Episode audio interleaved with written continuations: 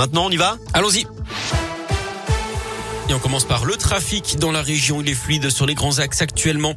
À la une, la dégradation de la situation sanitaire d'après Olivier Véran, le ministre de la Santé. Plus de 47 000 nouveaux cas ces dernières 24 heures. Plus de 10 000 malades hospitalisés. 114 décès également entre hier et mardi. Un taux d'incidence qui est repassé au-delà des 300 cas pour 100 000 habitants en France.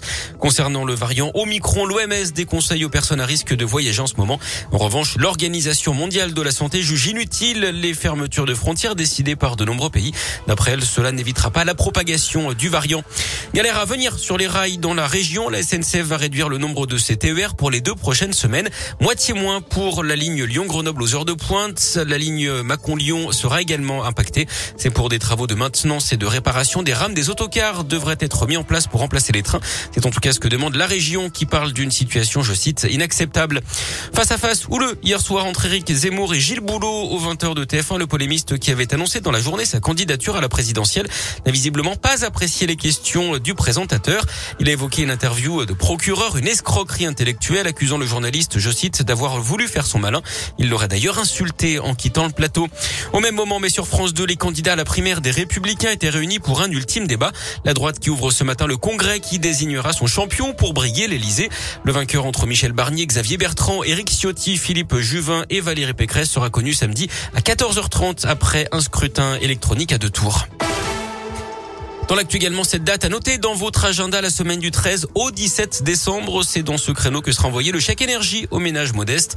Un peu moins de 6 millions de foyers concernés en France.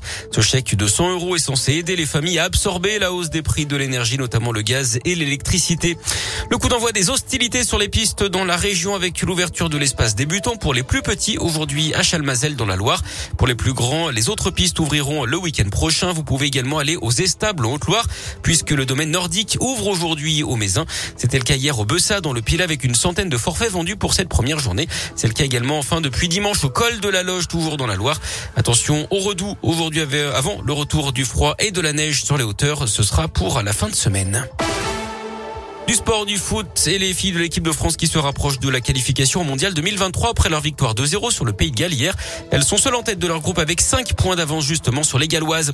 De la Ligue 1 ce soir avec la 16e journée, Saint-Etienne est à Brest à 19h, Clermont accueille Lens à 21h et l'OL recevra Reims à la même heure.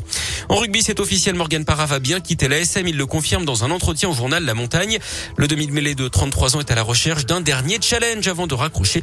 Il précise qu'il n'y a aucune mésentente hein, sur son contrat avec la direction qui lui avait proposé proposé de prolonger de deux ans, puis une reconversion dans l'encadrement du club.